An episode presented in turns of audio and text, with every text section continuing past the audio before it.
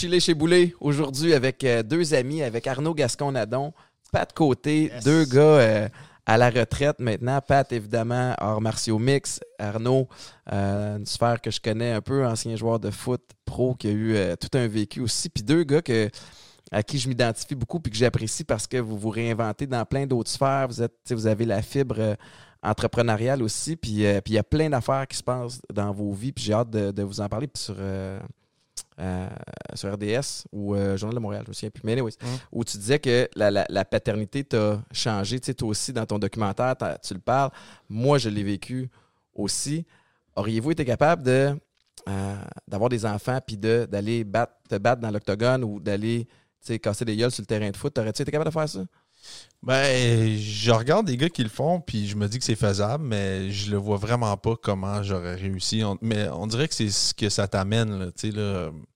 Moi, j'avais peur d'avoir des enfants pendant que je jouais. Que. Peut-être que j'étais pas là, j'étais pas prête pour ça. Peut-être qu'il y en a qui ça, ça les, même ça les affecte vraiment pas, même qu'à la limite, je le voyais comme une source de motivation. Peut-être qu'il y en a qui arrivaient sur un terrain puis disaient Ben moi je joue pour, euh, pour mes enfants. Ouais. moi, je joue pour offrir quelque chose à mes enfants plus tard. Je, fait que je, le, je le voyais. Là, tu sais, là, je- mais moi, ça me faisait peur. là. Moi, aller me lancer sur un terrain à vouloir fendre tout le monde, puis risquer de me faire fendre en regardant Ouais. mes enfants. Puis c'est ça la même affaire. Puis d'ailleurs, je pense que je t'en avais parlé au podcast, mais moi, ça m'avait moi, ça me traumatisait en tabarouette. Le combat, euh, rentrer dans un ring, le- fermer la porte, puis que ton enfant soit dans la première, la première Ouais. rangée, moi, je le voyais pas pantoute. Là. Moi, c'est moi ce qui me vu- fascinait J'ai vu du monde faire ça, puis je le comprenais pas. Tu sais, tu vois, tu vois, il y en a, il y en a qui vont faire ça pour offrir des, une meilleure vie à leurs enfants. Moi, j'ai arrêté de me battre justement pour mes pour, mes pouvoir enfants, être pour là. ma famille. C'est Ouais. ça. Euh, Pour avoir toute ta et- tête, pour avoir ton. Tu sais, être capable de te pencher puis, puis de jouer avec eux autres. Exact, ab- absolument. Puis, tu sais, veux, veux pas, euh, tu sais, c'est un sport. Tu sais, ce que je faisais, moi, c'est un sport qui est ultra égoïste. Faut que tu penses à toi en premier Ouais. pour, euh, pour, pour, pour performer. Puis, avoir une famille dans ce temps-là, moi, je pense que j'aurais. Ça fait longtemps que j'étais prêt à avoir des kids. Moi, si j'avais trouvé la bonne fille, j'aurais eu des kids là, très longtemps, probablement. Euh, mais quand je regarde ça aujourd'hui, je pense que je les ai eu dans- exactement dans le bon moment de ma, de ma vie, Ouais. de ma carrière aussi. Euh, avoir une. Je trouvais ça difficile. euh, C'est sûr, j'étais rendu en fin de carrière, là, mais quand j'ai eu ma fille, je trouvais ça difficile le matin, partir toute la journée, puis revenir, puis des fois, pas la voir de la journée parce qu'elle se levait quand j'étais parti, puis elle se Mhm. couchait quand, quand je revenais. Je trouvais ça, je trouvais ça rough. Mais tu dis, puis c'est vrai, il y a un côté égoïste dans, quand tu es athlète professionnel. Mais tu t'as pas le choix. T'as pas le choix, il faut que tu priorises ton Non. sport, il faut que tu priorises ta shape. Ouais. La, la famille passe en deuxième. Puis moi, il y a eu, je, je me souviens exactement où j'étais. là. J'étais dans l'auto, ma blonde était enceinte, puis j'ai commencé à réaliser, puis c'est pas le bon terme que je vais dire, mais j'ai senti que j'avais comme. Il y a quelque chose, qui, il y a eu une cassure à quelque part dans mon. Tu sais, juste psychologiquement, j'étais rendu plus, plus doux. Sais, moins, moins mean comme. Puis peut-être que c'était parce que c'était un personnage ou parce que j'avais besoin de projeter cette, cette image-là pour me sentir en confiance sur le terrain, mais j'habitais à la prairie à, à cette époque-là, puis je me souviens, j'étais à lumière rouge, puis j'entends parler de la situation de, euh, du docteur euh, Turcotte? Turcotte. Ouais. Et, euh, et tu sais, c'est- c'est une, lectrice de nouvelles à la radio qui raconte ça, et j'explose en pleurs à la lumière rouge. Puis on dirait qu'à partir de ce moment-là, c'est là que j'ai réalisé comme, OK, là, je vais avoir un enfant. Faut pas que, tu sais, d'être d'être un tough sur le terrain versus être juste une, une bonne personne puis un bon père aimant, il y en a plein qui sont capables de le faire. On dirait que moi, j'avais de la difficulté à, Mm. à saisir comment faire le switch.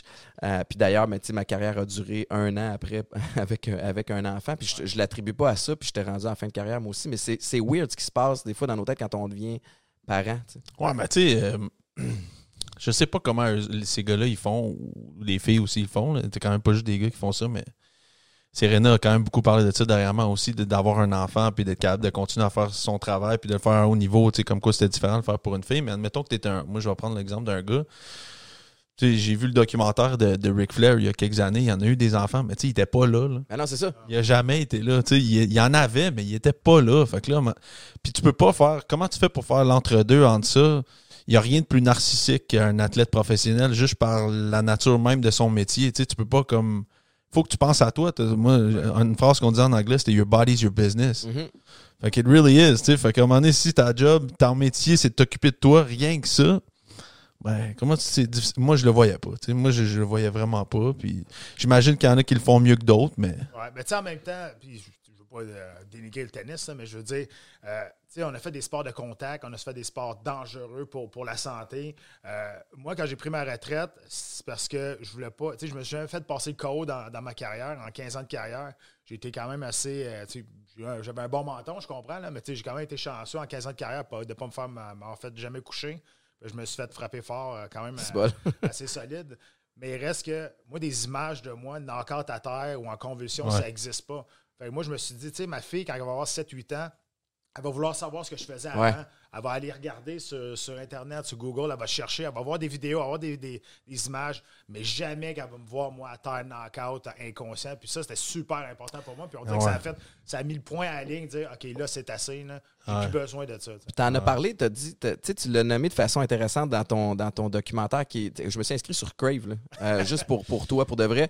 Euh, C'était écœurant, puis si tu l'as pas vu, va le voir. Moi, écoute, j'ai été craqué, j'ai été ému, il est super bien monté aussi, tu fais la narration aussi, puis c'est, c'est- puis t'es, t'es bon. Mais tu le dis que toi, tu voulais pas le combat de trop.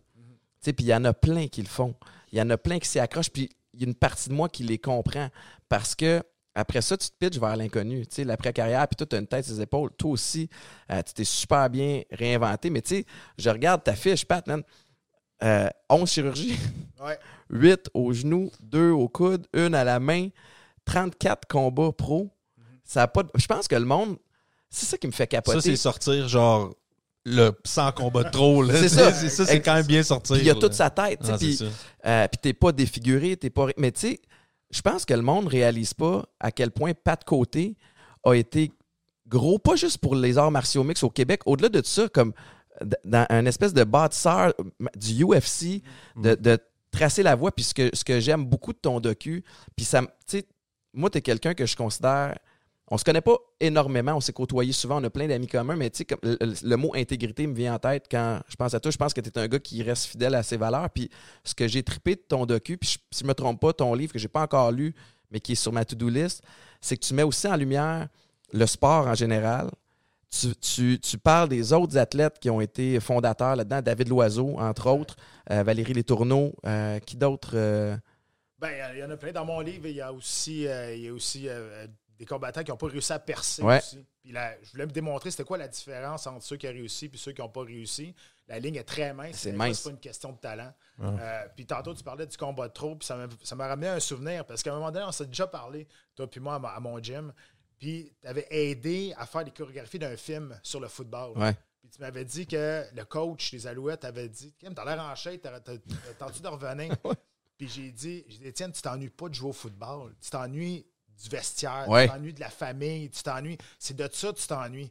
Mais quand tu reviens pour ces raisons-là, c'est là que c'est dangereux. Ouais. Je veux dire, tu as été blessé. j'ai Tu été t'ennuies de la moi dans le dos. Exact. Moi, je vais toujours m'ennuyer de la marche vers l'octogone. Mhm. 20 000 personnes qui crient mon nom au centre belle. Je vais toujours m'ennuyer de ça, mais il faut que tu prennes conscience que tu as, vécu ces moments-là, puis ça t'appartient. Ouais. Fait que, tu sais, à un moment donné, il faut que tu fasses attention, il faut que tu sois plus intelligent que le sport. Puis le combat de trop ou le match de trop, n'importe quoi, surtout dans les, dans les sports que je fais- qu'on faisait, nous, sais, c'est dangereux. Ouais. Veux Mais dire, tu as raison. Moi, la- quand, quand tu exprimes la marche vers l'octogone, moi, je ne sais pas pour toi, Arnaud, mais tu sais, euh, sur un- dans un stade rempli à 20, 20, 25 000 personnes, aux États-Unis encore plus quand on était là-bas, tu fais un hit, tu fais une interception, tu gèles un gars, et là, la foule se lève, ça hurle, l'entrée sur le terrain, tu sais, comme. On vivra plus jamais ça. Puis en même temps, tu as raison, on est chanceux de l'avoir vécu. Mais tu sais, juste l'an dernier, euh, la, la seule game de playoff que les Alouettes ont eu dans la dernière saison, je suis sur le sideline, puis j'ai senti, tu sais, la foule hurlait tellement au, au kick-off, au botté d'envoi d'ouverture, Ouais. que le sol, il shake, puis, puis dans ma tête, spontanément, c'est comme, si je veux, vir- je veux revivre ça. Ah ouais. Mais t'as raison, c'est pas pour les bonnes raisons. Je me vois pas à l'entraînement en train de me pratiquer puis d'étudier du film Non. sur l'adversaire. Je veux juste me sentir comme un gladiateur une dernière fois, mais tu sais, on a quand même le... le- Tu sais, Si t'ennuies du, du sport, va avec ton gars te lancer au football au parc. Ouais, c'est ça. C'est ça qui va, qui va nourrir ton manque de sport. Mais le reste, c'est ça, la- c'est ça le danger des athlètes professionnels. C'est c'est un, un rush d'adrénaline tellement high que jamais tu vas être capable de retrouver ces sentiments-là. Ouais, moi, je l'ai cherché, puis je l'ai- trouvé dans la drogue pendant, pendant un bout de temps, puis je suis convaincu, tu sais, puis la fibre excessive, je l'avais déjà, puis j'étais un peu foqué ces barres, mais, mais cette espèce de- d'adrénaline-là, le thrill de te mettre en danger, moi, je suis allé le rechercher là pendant, pendant un bout de temps. Arnaud, tu as une feuille de route particulière aussi. Toi, tu es allé à l'Université Laval, mais tu as fait un- une autre école avant. Ouais. Tu es allé à Rice. Mhm. Puis tu peux-tu me parler un peu de. Parce que c'est un épisode que je connais peu de toi. Tu as, déménagé au Texas. Mhm. tu as joué dans un bowl aussi. Mhm. Raconte-moi un peu cette période-là. Euh, moi, je suis un gars. euh, ok, fait que je te ramène un peu à cette époque-là. C'était en 2008, je pense que je suis parti là-bas.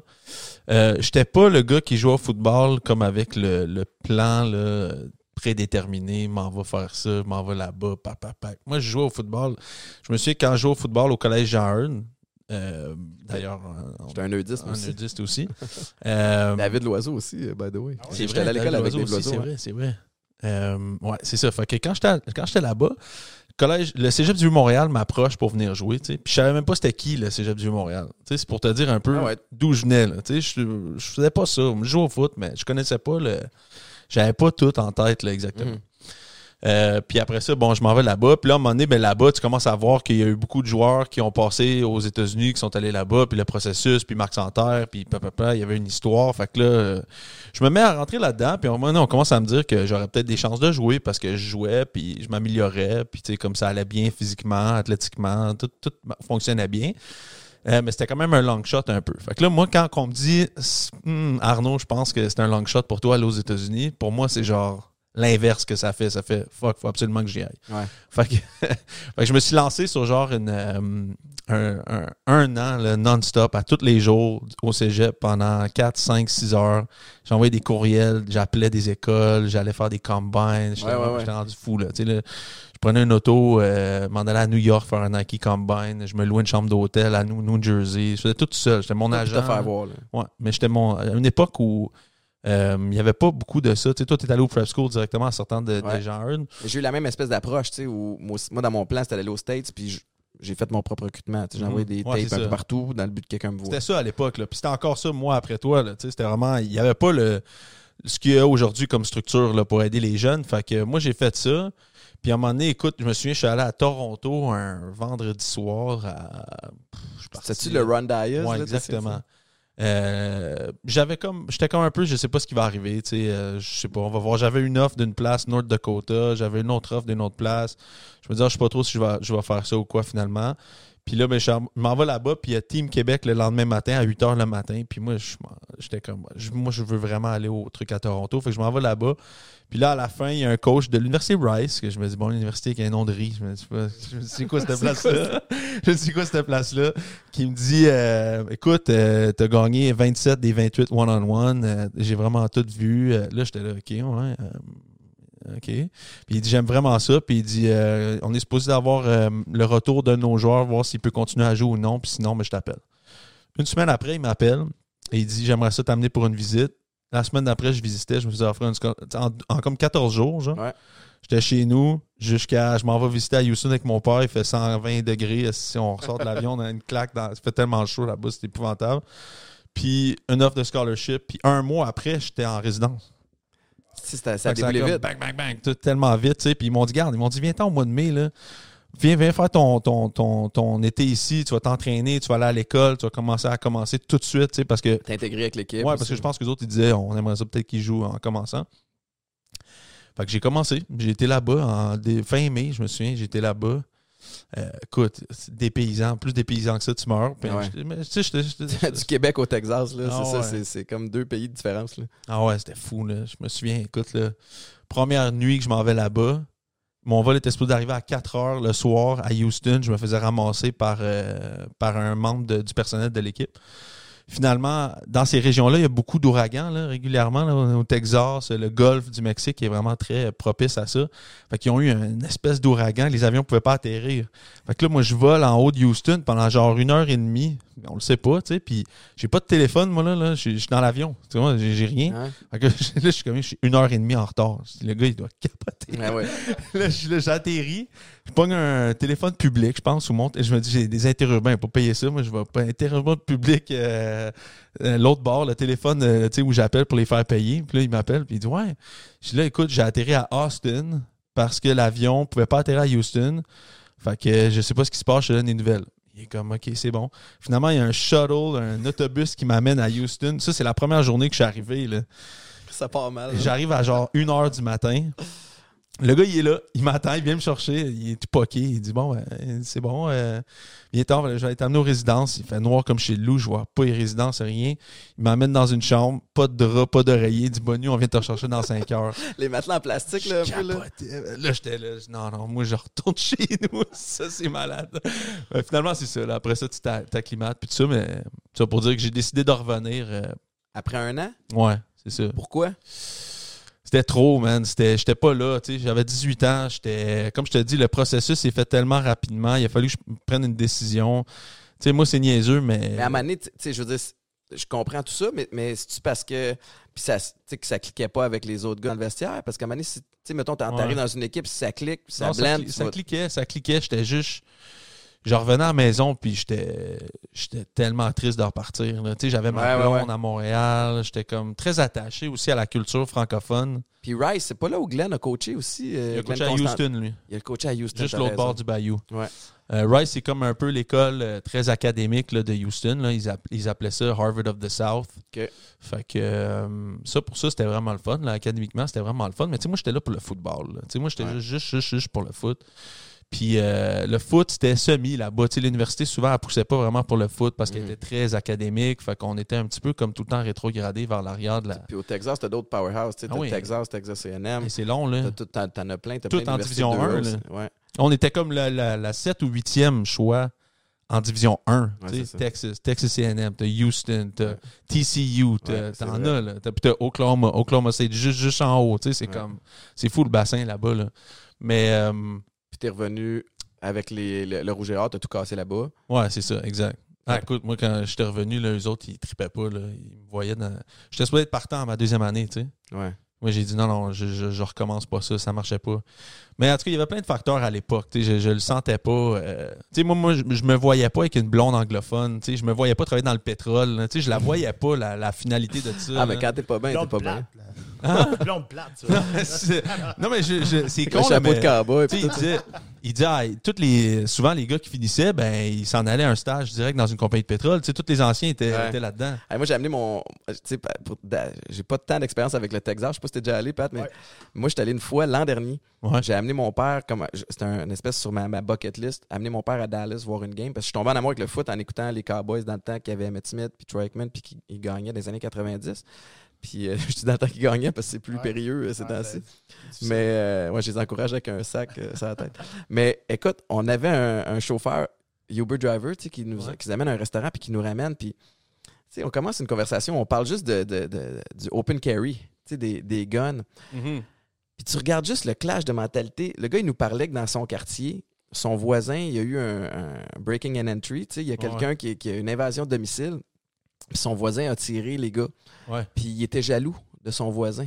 D'avoir fait- tiré. Ouais, d'avoir pu tirer d'autres humains, tu sais, puis légalement, fait, puis je, Ouais. je l'écoutais, puis t'es comme, man, tu sais, genre, I, I envy that motherfucker, tu sais, comme, I, I- Ouais. I pray somebody breaks in my house, puis je suis comme, tabarnane. Ah, c'est un autre dimension. Là-bas, tu as le droit de battre ta femme aussi si t'es marié. Hein? Quoi? Parce que, ouais, parce que si elle t'a marié, elle savait à quoi s'en- Mais non. s'attendre. C'est sérieux, ça? Ouais, Mais ça, c'est des espèces de vieilles lois qui sont Non, plus applicables. Aujourd'hui. Aujourd'hui. Ça se peut pas, ça a pas dit, ça. T'as le droit, le droit d'avoir des guns, t'as le droit de battre ta femme. Il y en a qui trouvent que c'est le paradis, mais moi, je trouve que c'est. Non, mais je pense pas, je pense c'est- pas de même. là. Tu sais, mettons, là, moi, j'étais là, puis euh, euh, moi, j'avais peur de me promener. euh, j'avais peur d'une affaire quand t'envoies chier quelqu'un un feu rouge, comme tu fais ici au Québec. Ah là. non. Ah non, là-bas, ça marche pas. coupé, là. Moi, j'avais peur de ça. Qu'est-ce qui, pourrait, m- il pourrait m'arriver ça à un moment donné? Là? Je crois que la mauvaise personne, tard, fini. Puis tu te là, sens là. toujours. Tu es toujours un peu plus à l'aise quand tu es chez vous. Le fait qu'on soit au Québec, même si c'est une région au Québec que tu connais Mm. moins, tu te sens plus en confiance que quand tu es, Ben, tu quoi expatrié. t'attendre, tu Tu, tu- Ouais. tu- Ouais. tu connais, les, tu connais les, les traditions, tu connais les mœurs. tu sais, je veux dire, euh, tu sais, à moins que tu t'en ailles dans des ruelles à Montréal, là, tu sais que même si tu parles à quelqu'un ou tu envoies promener quelqu'un qui, qui t'a coupé sa lumière rouge, je vais pas te sortir. Il y en Un a, il y en a des belles ruelles, hein, par chez nous, si tu veux, je vais t'en Ouais. montrer. Des, des ruelles vertes qu'on appelle vertes. Ah ouais, c'est vraiment cool. Pat, de ton côté, euh, toi, ton- tes, tes débuts dans, dans l'UFC, c'est comme. C'est complètement irréel. Absolument. Tito Ortiz, premier fight, tu choisis, tu acceptes ça à 4 jours d'avis. Puis tu sais, je comprends que dans ta tête, c'est une, c'est une opportunité en or. Y a-tu une partie de toi qui a fait comme, man, je suis peut-être en train de me tirer dans le pied parce que si je me fais écraser par Tito first fight, j'aurais peut-être pas une autre opportunité de rentrer. Ben, de toute façon, c'était ça qui était supposé arriver, là, de me faire démolir par, par Tito. Puis j'ai pas eu le temps. J'ai pas eu le temps de penser à ça. Tu sais, la- l'avantage que j'ai eu dans ce combat-là, c'est que c'est arrivé justement quatre jours avant. Fait que Ouais. j'ai pas eu le temps de penser De suranalyser. que je- pendant des mois, c'est bon, je vais me battre comme mon idole, je vais me battre contre, comme- contre le gars que j'ai appelé le même nom que mon chien. Tu sais, je vais appeler. Tu sais, c'était un gars que je regardais. Tito tu sais. Le gars était sur mon screensaver à tous les matins. Tu sais, je veux dire, euh, j'ouvrais mon ordi. Fait j'ai pas eu le temps de penser à ça. Ça m'a pas eu le temps. Tu sais, dans ma tête, tu sais, moi, j'ai cligné des yeux. Il était en, en face de moi. J'ai cligné des yeux. C'était fini. Puis, Sauf que. Parle-moi du face-à-face, le premier face-à-face avec lui. euh, moi, je me, moi, au Canada, je me battais chez les poids mi-lourds à 205 livres. Puis, tu sais, j'étais- j'étais pas un gros mi-lourd, mais tu sais, au Canada, puis dans ce temps-là, en 2004, il n'y avait pas les, les, les connaissances de déshydratation, puis de Mhm. coupe de poids, puis des choses comme ça. Fait que, tu sais, tout le monde se battait à peu près au poids qui Ah ouais. était normalement. Quand j'étais arrivé face à Tito, lui, qui est un lutteur de- depuis très très longtemps, là, il était énorme. Là. Je veux dire, en plus, il a une grosse tête, là, il est dur à manquer, là, mais il est énorme. J'étais arrivé, en- je l'ai vu à, à l'hôtel quand on est arrivé. Puis mon coach m'a regardé et dit T'as pogné de quoi? J'ai dit Ah. T'essaies de la jouer cool, mais. Ah non, ça va pas dans le. forts! T'essaies de la jouer cool, man. euh, fait que c'est ça. Puis, tu sais, je veux dire, puis t'as dit exactement le mot parfait, c'est opportunité. Tu sais, moi, je crois pas à la chance dans la vie. là. Je crois Ouais. aux opportunités. Tu le prends, tu le prends pas. Puis aujourd'hui, tu sais, quelqu'un va me dire, tu sais, je suis chanceux d'a- d'avoir la vie que j'ai aujourd'hui, d'avoir que- ce que j'ai matériellement, mais je peux te dire que si j'avais pas pris la décision d'accepter ce combat-là à quatre jours d'avis, que tout le monde avait refusé avant moi, j'étais le dernier qui appelait dans le roster. Je dire, je m'étais jamais battu au UFC. C'était mon premier combat. Fait qu'ils ont essayé de trouver un remplaçant qui était sur la carte, puis il y en avait d'autres milours sur la carte. Ils ont tous dit non. Moi, j'étais le dernier. J'étais supposé me battre le premier combat de la sous-carte. Fait que vraiment, j'étais le dernier de la liste qui ont appelé. J'ai dit oui, puis j'ai sauvé le show un peu parce que dans ce temps-là, tout était misé sur Tito Ortiz. euh, C'était en UFC 50. Là, tu sais. fait que Ouais. on était, euh, c'était pas populaire comme aujourd'hui. Euh, fait que, tu sais, Ah, puis tu l'as pincé, tu l'as pincé rapidement là, dans, Écoute, il, a, il a- il a puis- touché au sol. Là. Absolument, puis une chance qu'il s'est levé. Parce Ouais, t'as dit ça, puis je veux que je explique-moi pourquoi une chance s'est levée parce que à 30 secondes du combat, tu y passes une droite euh, par-dessus sa, sa main à lui, puis il, il met les genoux au sol. Boum! C'est drôle parce que la, meilleure chose qui m'est arrivée dans ma vie, dans ma carrière, c'est de perdre un combat, puis c'est ce combat-là. Parce que, tu sais, moi, j'accepte le combat à, la dernière minute. J'étais supposé me battre dans les Milo au UFC, mais tu sais, là, je me suis rendu compte que, de un, je n'étais pas dans la bonne catégorie de poids si je voulais performer au niveau international. Après ce combat-là, j'ai descendu à 185 dans les poids moyens. Euh, je n'étais pas rendu à ce niveau-là non plus. Tito Ortiz était comme le poster boy, l'ancien champion du monde. Admettons que je, pète Tito Ortiz, mettons, on les se relève pas. Je suis vraiment dans le trouble. là, parce, Parce que là, tu pognes la grosse après ça, tête. dans ce temps-là, tu avais des Victor Belfort, des Randy Couture, des Chuck Liddell. Mm. Je veux dire, j'étais pas prêt pour ça. Là. Je veux dire, moi, j'ai eu une opportunité, puis ça a donné que c'était my night. Tu sais, J'ai Ouais. perdu le combat, mais j'ai gagné la soirée. Tout le monde savait j'étais qui après. Mais gagner face à Tito Ortiz, jamais j'aurais eu une carrière comme j'ai eu, là, parce que ça, ça aurait été trop vite. Sauf que j'ai eu une opportunité de, de monter la première marche, peut-être à coup de deux. Mais après ça, il fallait que je continue un par un, parce que sinon, ça, ça aurait, ça aurait Mais- dégringolé, là. Ton line-up de gars contre qui tu t'es battu, il est impressionnant en tabarouette. tu sais. Ah ouais. Tito Ortiz pour commencer. Tu as eu euh, Thiago Alves aussi. Ouais. Tu as eu Anderson Silva. Anderson Silva, ça a été le- le- le- le- le- décevant comme, euh, comme combat parce que tu t'es tu t'es pété le genou. euh. Écoute, c'est- c'est des images qui sont. On, on voit rien de graphique, mais c'est dur à regarder parce qu'un gars qui tombe sans s'être fait frapper, Mhm. tu sais que c'est que- qu'il y a quelque Ouais. chose qui cloche, tu sais. Ouais. Ouais, ou bien non, l'autre est vraiment fort. Là. c'est ça. Vader. mais, mais honnêtement, tu sais, c'est- ce qui est le plus décevant là-dedans, c'est que c'est arrivé au plus grand moment de ma carrière. Tu sais, je veux dire, euh, tu sais, c'était mon combat de championnat du monde. J'arrive, puis je perds par une blessure. Honnêtement, là, puis c'est vrai, puis le monde est dit, Ah ouais, j'aurais bien mieux qu'il me knock que, je me, que, je- que ça se termine avec une blessure. Au moins, il y aurait eu sais, une fin à cette histoire-là. Ouais. Il y a comme une- tout le temps eu une unfinished business. Ouais. Ça m'a jamais empêché de dormir. Mais tu sais, euh, j'ai jamais dit que j'étais en train de gagner le combat, mais j'étais certainement pas en train de le perdre. Ça, je le sais. Parce que de- moi, j'étais un cogneur. Fait que tant que, tant que le combat reste. euh, une chance. il- il- exact, il reste. Fait que j'aurais pu te clipper à un moment donné. Puis ça allait bien. Puis là, on était rendu au troisième round. J'étais le premier combattant à Ah ouais. euh, au troisième round. euh, Tu l'as montré Silva. pendant la pause aussi. J'ai montré par la caméra, puis ça, je l'avais prévu aussi. Tu sais, Si je me rendais au troisième round, j'allais faire trois, mais je savais que mon genou était, était tout pété. Tu sais, C'est plate. Quand j'ai commencé le troisième round, je savais que mon genou était, était fini. Ah ouais, hein, C'était à, à cause de ce qui s'est passé dans le combat ou à cause de l'usure d'avant? euh, dans le milieu du deuxième round, j'ai glissé sur le logo, moi. Dans le milieu du, Ouais. de l'octave, mon genou, il a, il a- il a snappé là. Puis dans la, la deuxième partie du deuxième round, mon genou, il, il, il disloque à peu près deux, trois fois. Tu le vois, là, à un moment, quand tu le sais, là, Mais ton SCL n'était plus là. là. Et ciel n'était plus là. Ouais. Puis j'étais arrivé dans mon coin, j'ai dit, mon genou il est fucked up. Là. Tu sérieusement, là, là, mon coach, il dit, qu'est-ce que tu veux faire? Il dit, tu veux qu'on lance la serviette? Tu sais, je dis, garde, je vais y aller, je vais essayer de lancer un Hail Mary, je vais essayer d'aller me d'amener le combat au sol ou quelque chose comme ça. Et puis, euh, aussitôt que j'ai essayé de rentrer en dedans, j'ai mis tout mon poids sur, mon- sur ma, ma jambe droite, puis mon genou et mon tibia, j'ai senti, ils sont venus un à côté de l'autre. Fait que tout a arraché. Puis, tu sais, j'ai reçu bien du hate après ce combat-là. Pas longtemps, mais peut-être euh, pendant un mois de temps. Le monde disait que j'avais peut-être faké ou des affaires de même. De un, c'est un combat de championnat du monde, tu fakes pas de non. perdre. là. Puis en plus, j'étais pas en train Mais de. non, puis ça allait bien, démolir. puis t'es pas en train de- C'est ça. Mettons, tu te fais que- démolir, tu sais, Ouais, c'est une chose. Parce que, tu sais, moi, je suis sorti sur mes deux jambes. Là. Mais tu sais, un ACL, quand tu le pètes, là, Ah ouais. ça fait mal pendant deux minutes. Mais après ça, c'est juste parce qu'il est instable. Fait que si tu marches en ligne droite, ça fera pas mal. Aussitôt que tu twists, Ah, là, il va disloquer. Mais tu sais, moi, je suis resté out pendant un an et demi. Là. Ça a été long, ma réhabilitation. là. Vraiment, vraiment long. là. Ça a-tu été, euh, je ne vais pas dire le début de la fin, mais tu sais, ça a-tu été quelque chose qui a été, après ça, difficile de revenir à un niveau euh, euh, élite, élite là, pour des, des- des combats de championnat? Euh, ben oui, parce qu'après ça, j'ai perdu mes deux prochains combats, deux combats après, puis je me suis fait mettre dehors du UFC. Ouais. Puis en 2010, puis après ça, euh, ça a été, ça, ça a été rough. Là, pour vrai, j'avais 30 ans, ça a été extrêmement difficile euh, moralement et sur l'orgueil aussi. Puis quand j'ai décidé, euh, j'ai- laissé, laissé passer le temps, trois mois de temps, j'ai dit, j'irai pas au gym pendant trois mois de temps. Comme ça, je vais savoir si ça me tente de bâtir une, une fiche pour me Ouais. faire rappeler au UFC. Puis quand je suis retourné au gym après trois mois, j'ai mis le pied sur le tapis, puis là, que je suis comme, OK, I'm back. OK, J'aime là, ça, là, ouais. ça me tente. Mais tu sais, premier combat que je fais sur ma séquence de retour, je me bats devant 1500 personnes à Blainville. là.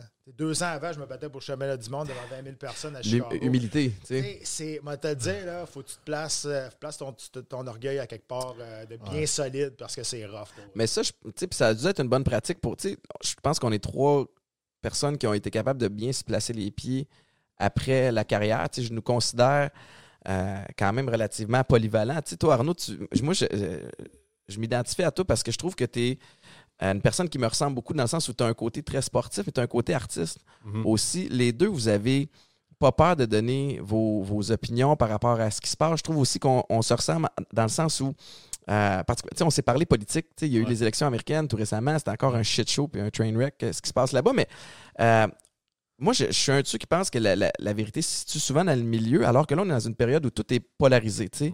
C'est soit l'extrême gauche, puis c'est l'extrême droite, puis c'est tout des. Puis. Fait qu'on a eu des discussions.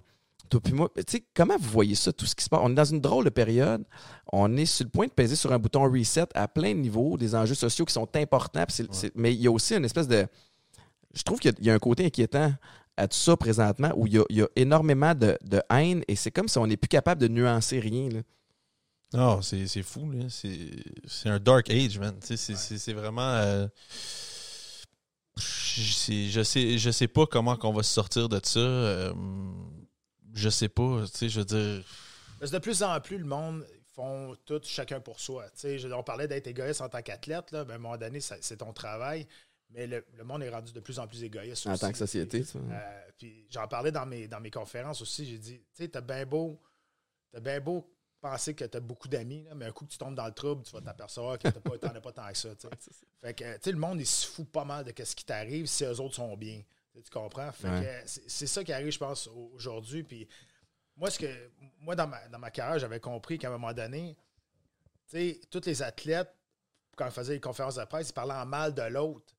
Puis ils mettaient la lumière sur l'autre à la place de parler de qu'est-ce que les autres ils font, ils font de bien. Ouais. Puis Là, après ça, tu sais, moi, je me suis dit, OK, toi, tu fais une entrevue avec moi, mais je mets la lumière sur l'autre à la place de tout garder la lumière sur moi. Mais je pense en, en politique, c'est beaucoup ça aussi. Rien à, que place ça. de, à place dire, On rabaisse l'autre pour se remonter. Exactement. À la place de dire, moi, je vais faire ça, ça, ça, puis, mais non, puis tu gardes toute la lumière sur toi, puis tu en profites. Ben là, tu vas bâcher l'autre à côté, puis tu vas lui donner de la lumière qu'il n'a pas demandé. Fait que je trouve ça bizarre, cette espèce de, cette espèce de, de- de relation-là, ou cette, cette stratégie-là de, de rabaisser les autres pour te remonter. Tandis que je pense que c'est plus bénéfique, surtout au niveau de l'opinion publique, de parler de toi, puis de, dire ce que tu vas faire pour faire avancer les choses, puis te donner du crédit. Mais le monde a de la difficulté à se donner du crédit sur des bonnes choses qu'ils ont faites. Ouais, puis se, se rassembler aussi, tu sais. euh, il est passé où ce sentiment-là de, de créer des choses ensemble, tu sais, de que de pas être d'accord sur certaines affaires n'est pas nécessairement la finalité de notre association. Tu sais, mettons que, je sais pas moi, euh, des partis politiques se mettraient ensemble là, dernièrement au Québec. Là, ah, le- tel parti peut pas se mettre tel quel parti parce qu'on a trop des différences fondamentales. On s'en, trouver un terrain d'entente, on s'en fout. Tu sais, il y a pas de. Ouais, au lieu d'highlighter toutes les places où, il y a des différents, Ouais. highlighter peut-être tous les endroits où on se, re- on se rejoint. Exact. Puis Mais- trouver une façon de, de rassembler le monde vers vous à place de diviser. Mais ça, c'est un gros chiffre de mentalité. Puis pour, pour faire tourner le bateau de ce côté-là, ça va prendre beaucoup, beaucoup de travail. Puis ça prend du, de, de- que les deux parties mettent du sien. Tu as dit quelque chose, Pat, sur le côté égoïste des, des gens.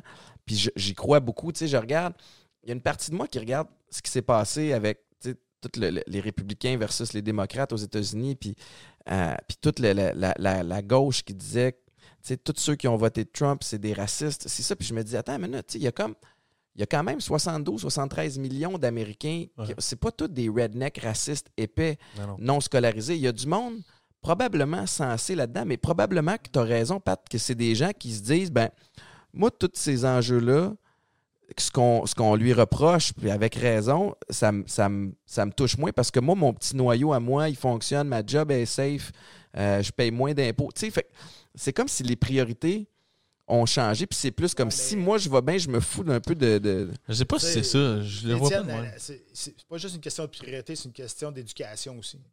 Tu sais, je veux dire, euh, puis là, je vais généraliser, là, mais tu sais, aux États-Unis, tu es éduqué en, en disant que tu es la plus, la, plus, la, la- t'es la puissance mondiale. Il n'y a Mm. personne qui, est- qui est plus, aussi fort que toi. T'es le plus fort. Exact. Mais tu n'as aucune connaissance de ce qui se passe en dehors. Mais C'est ce que tu penses. Ben, c'est ça. Fait que ça dépend aussi de ton éducation. Tu sais, je veux dire, les- les- la famille a quelque chose à faire, l'école a quelque chose à faire aussi au niveau de l'éducation pour que tout le monde sauve sur le monde puis qu'ils ils con- ils connaissent c'est quoi les vrais enjeux. Euh, Parce que si tu fais juste éduquer quelqu'un ou tes enfants sur une manière de penser, ben, il y a bien des, ben des chances qu'ils s'en aillent directement dans un cul-de-sac puis dire, euh, qu'ils se fassent, haïr du monde aussi. Ouais, puis il y a aussi, je pense, euh, que c'est important qu'il y ait différentes réalités, tu sais, dans le sens qu'on peut le ramener au Québec ici, mais euh, moi, j'ai une affaire qui me frappait dans l'élection américaine, c'est quelque chose qui, qui se ressemble aussi ici, c'est que tu vois que toutes les villes votent démocrate, donc peut-être de ce qu'ils disent plus à gauche. Ouais. Puis dès que tu sors des villes, ça vote plus à droite. Ouais. Euh, après ça, gauche-droite aux États-Unis, je pense que c'est plus rendu droite puis plus droite, là, Ouais. mon avis à moi. là. Mais, euh, mais ici, je veux dire, euh, la CAQ aux dernières élections a été élue par l'entièreté de la province sauf Montréal. Montréal n'a pas voté la CAQ, zéro. La- la- Montréal vote euh, euh, Québec solidaire, euh, libéral, vote une réalité montréalaise. Puis là, après ça, tu sors de Montréal, puis vas parler. Moi, j'ai joué à Québec. Va parler en Beauce de transport en commun. Ils en ont rien à battre. Ça, ça, ça, Ça les rejoint pas. Ça les rejoint zéro. Tu sais, ça dit rien. Ça- non, mais ça leur dit rien. C'est pas utile. Ça ne leur dit rien. Ils voteront jamais Québec solidaire. Tu sais, c'est impossible. Fait que le- de là à, à essayer de polariser les opinions ou de faire le monde de la Beauce c'est des épais parce qu'ils comprennent pas le transport en commun, c'est c'est pas ça l'idée. tu sais. L'idée, c'est c'est ça, c'est l'idée, c'est que c'est correct, qu'il y ait des différentes réalités. Puis comme aux États, les républicains, tu sais, je- hey, 75 millions de personnes que les médias traitent de tata, c'est du monde en tabarouette. C'est ça. Faites attention, moi, j'ai une affaire que Rogan disait, il dit, il y a un million d'anciens soldats ici, aux États-Unis.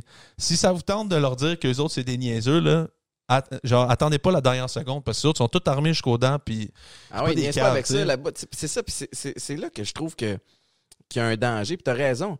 On, on- on insulte c'est le mépris, tu sais. beaucoup, beaucoup. C'est exactement. C'est comme si on n'est pas capable d'avoir un dialogue Ben juste ouvert de OK, pourquoi, qu'est-ce qui t'a. Au lieu de dire, tu sais, qu'est-ce que tu as apprécié du Mm. côté des républicains qui t'a poussé à voter là pour qu'on puisse comprendre, qu'on puisse trouver un terrain d'entente? Mais essayons de travailler ensemble. Tu sais, c'est ça, c'est ça l'affaire. C'est est-ce qu'on peut genre en donner un peu à, à l'extérieur de la ville, mais aussi à la ville parce qu'ils ont des réalités différentes, puis que le monde s'assoit, puis ils sont comme toi t'es pas un épais, puis moi j'ai pas la science infuse, puis qu'on peut travailler ensemble. C'est la même affaire aux États. Quand ils sont rendus dans la rue à, se à la rue à se taper sa gueule à cause que un dit que l'autre est épais. Mhm. C'est malade. c'est correct de ne pas être d'accord. Mais non. Je veux dire, ben, t'es pas plus épais que pour d'autres choses. tu sais, Je veux dire, c'est. Je, je ramène ça au sport que je faisais. Il y, en- il y en a qui n'aiment pas ce sport-là. C'est correct, c'est pas fait pour tout le monde.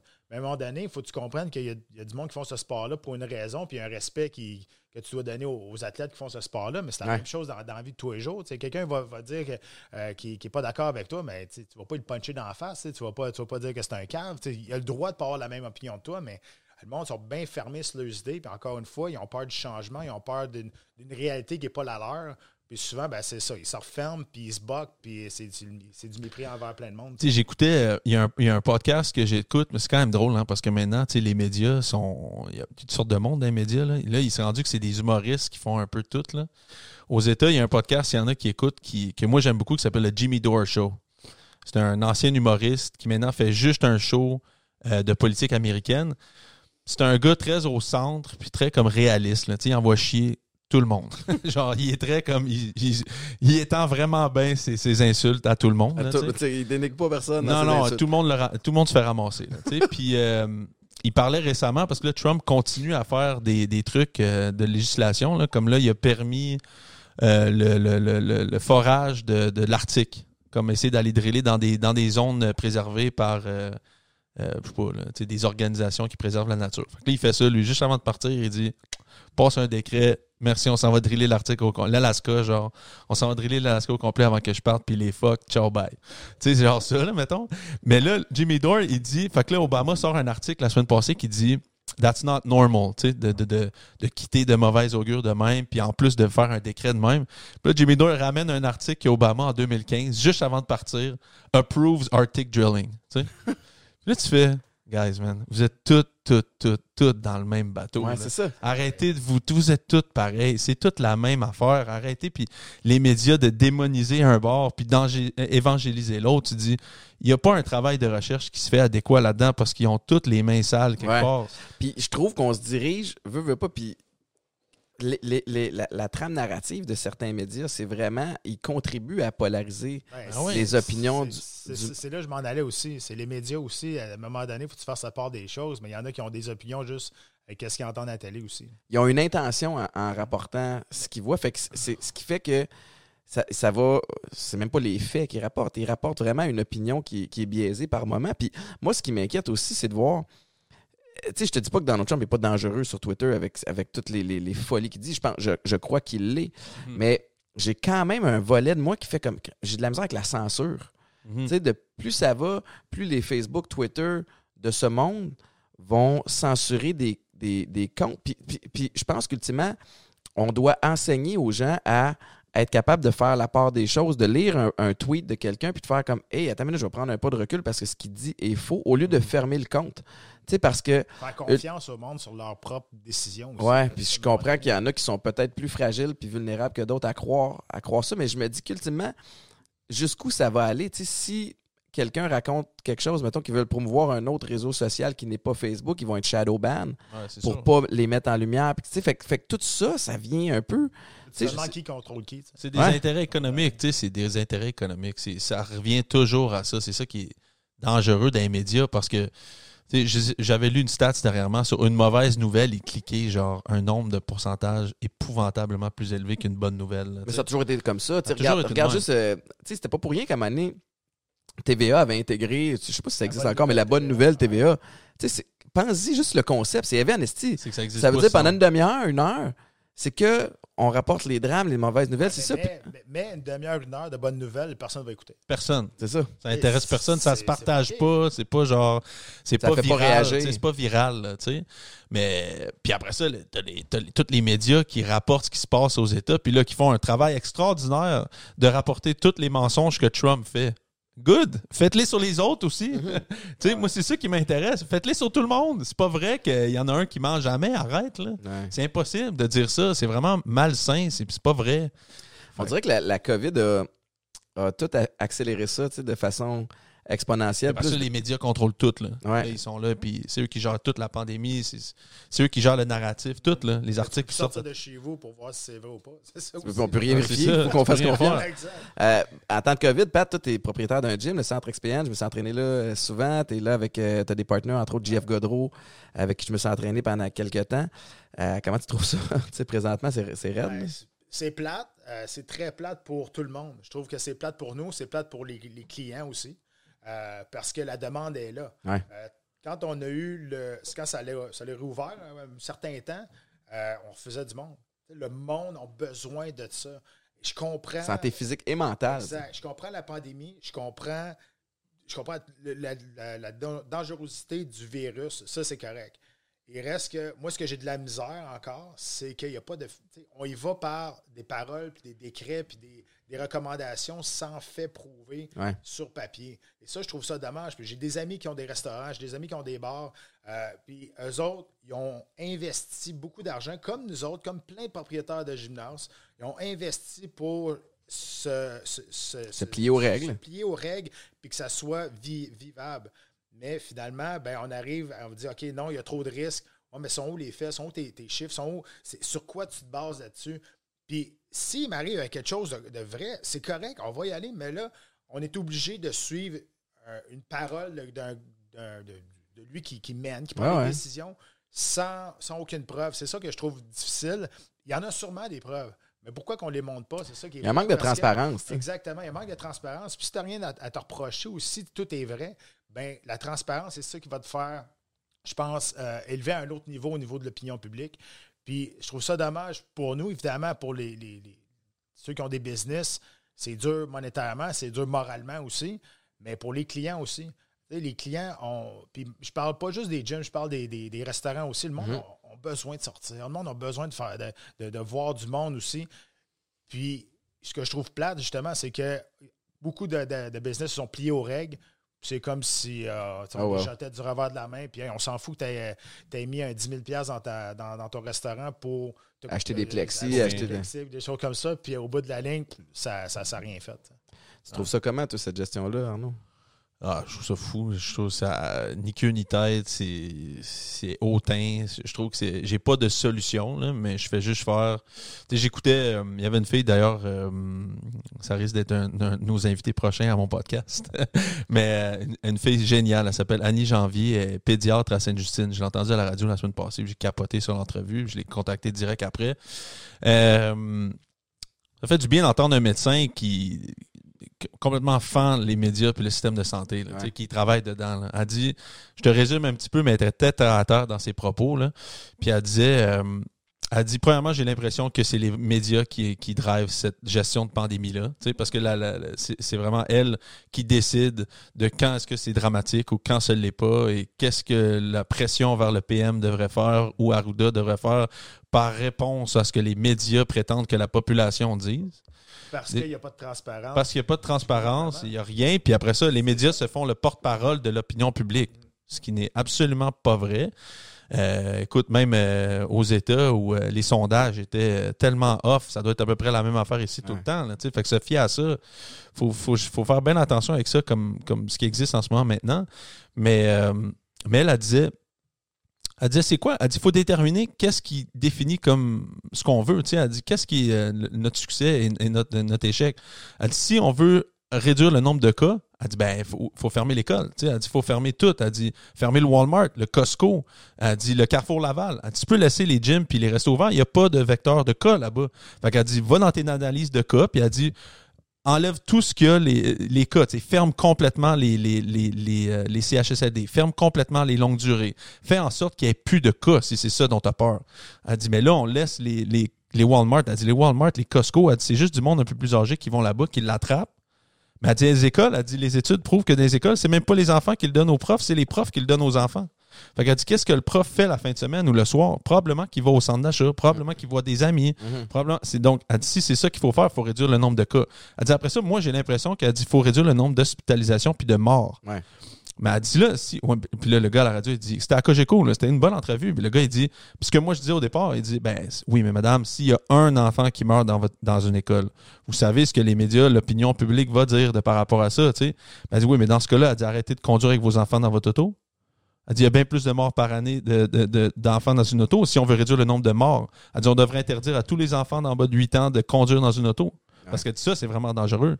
Elle dit les enfants ne meurent pas de la COVID partout dans le monde. Fait que là, tu avais une opinion d'une fille qui disait Intelligente, qu'est-ce qu'on veut qui- faire? C'est ça la question aussi, quand j'ai l'impression Qu'on a- sait pas. on n'arrête pas de parler qu'on veut réduire le nombre de cas.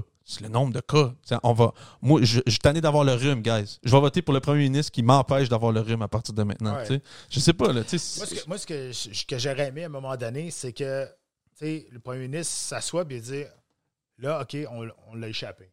Avec- Ouais, c'est ça, avec des- des- exactement. Des, mots plus clairs, là, plus, plus Exact. mais juste dire là, on est en train de l'échapper, là, mais on, là, on va essayer de, de rétablir quelque chose. Puis oui. là, le problème, c'est que moi, j'ai trouvé, en tout cas, puis c'est une opinion bien personnelle, c'est que le politicien faisait de la médecine, puis le médecin faisait de la politique. Ouais.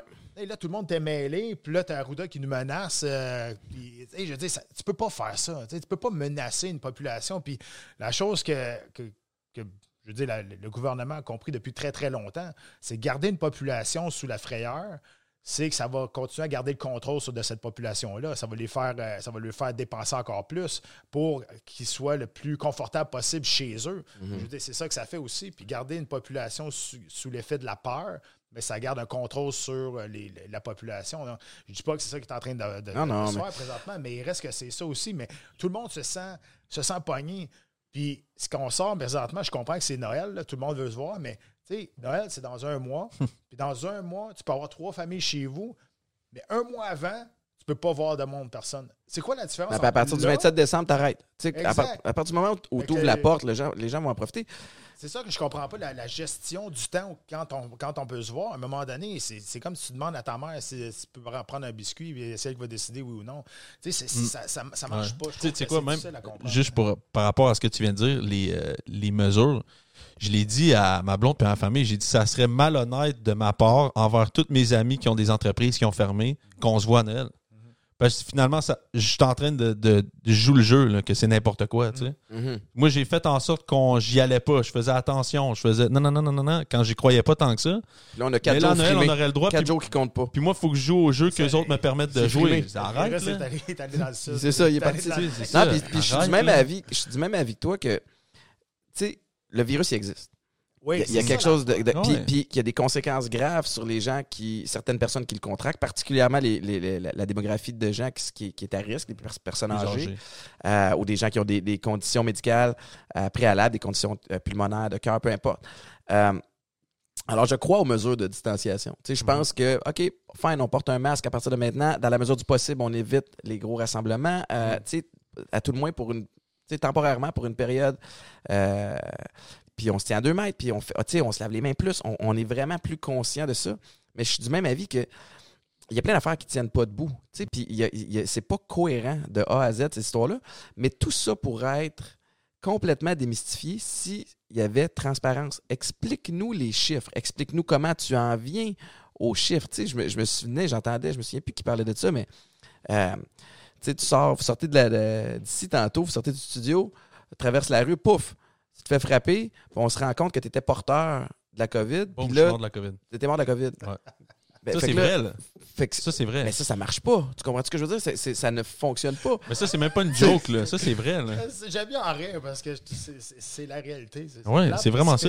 mais ça a pas Ah non, puis tu sais, puis- puis là, moi, j'ai j'ai enten- j'ai entendu euh, un docteur d'Alberta qui s'adressait à, à un board, justement, euh, public, puis euh, ses credentials, son CV est impressionnant. C'est un Mhm. gars qui, qui, a- qui a- qui a baigné là-dedans, puis, puis il y avait un peu le même, euh, euh, la, la même narratif que ce que, Mhm. ce que la, la personne que tu disais. Ouais, par rapport aux morts puis aux hospitalisations. Mais tu sais, il dit ça fait pas de sens. Il dit en Alberta, il y a un mort pour chaque 300 000 habitants qui est Mm. dans habituellement des personnes âgées ou des personnes qui sont à risque. Mm. Et là, on est en train d'affecter la santé mentale.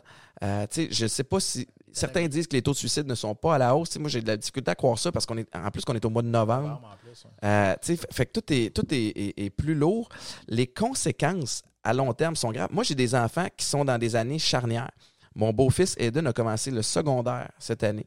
Ma petite Anna, la première année, puis je la vois la différence. Elle a manqué trois mois de maternelle, puis c'est pas super facile la première année parce que tu sais, tout Mhm. est intégré. Fait, que- fait que là, tu te dis, tabarnouche, quelle sorte de futur est-ce qu'on est après donner à nos enfants? Moi, je trouve ça, je trouve ça inquiétant. Ouais. Moi, au secondaire, j'avais besoin de que tous les astres soient alignés pour être capable de bien porter attention en classe. faut pas que j'aie un ami pas loin de moi. faut pas que je sois assis dans le fond de la classe. faut pas qu'il y ait une mouche qui vole parce que sinon, euh, je suis parti ailleurs dans ma pensée. Là, tu intègres les plexis, tu les masques, tu oups, euh, une journée sur deux, tu es à la maison, tu, tu veux, il n'y a aucune chance que j'apprenne quoi que ce soit par Zoom. Ah, T'es pas le seul. Man, ça, fait T'es pas le seul, moi, fait que tu viens de. Fait que est-ce qu'il faut tout réinventer la game de l'éducation? Ce qui serait pas nécessairement une mauvaise affaire non plus en soi, parce qu'il y a comme un, un côté d'éducation qui est un peu désuet. Mais on a beaucoup, beaucoup de questions à se poser sur la suite. Puis moi, moi je suis pas. euh, tu vois, la suite, là, s'il y a bien une belle affaire qui va sortir de cette pandémie-là, c'est que depuis des années et des années, euh, les infirmiers, les infirmières, le système de santé se plaignent de leurs conditions, que Ouais. c'est- c'est- ça ne marche pas. Les CHSLD se plaignent des conditions, Ouais. que ça ne marche pas pantoute. Les enseignants se plaignent de la, de la- de la circulation d'air dans leurs écoles, il n'y a pas d'aération. Pendant des années, on les a pas hey, la solution, ouvre les fenêtres. Ouais, c'est ça. Tu me fucking niaises, la, petite fille ou le petit gars qui est devant la fenêtre, il Oui. pogne la grippe. les- Ouais, mais pendant avec des la années- température Pendant des années et des années, on a levé le nez ou ben non, on a fait de, de- On s'en foutait. Puis là, aujourd'hui, avec ce qui est arrivé, c'est sûr que personne ne pouvait prévoir ça, mais au moins, on va voir aujourd'hui que hein, ce qu'ils demandaient, là, c'était, c'était, pas, c'était pas trop, puis ça nous a tout, ra- ra- ça nous a tout en- revolé en pleine Ouais. face.